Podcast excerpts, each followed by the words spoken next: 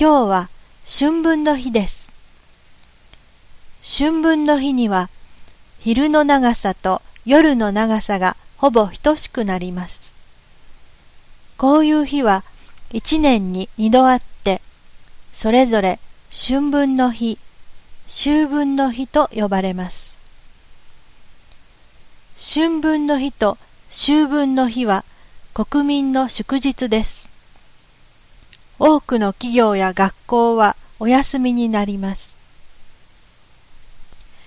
仏教では昼と夜の長さが同じになる期間を彼岸と呼び、先祖の霊が現世に戻ってくると考えます。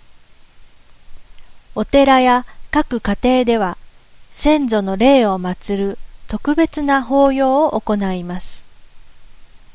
私の家では彼岸の期間中に必ず先祖のお墓参りをします。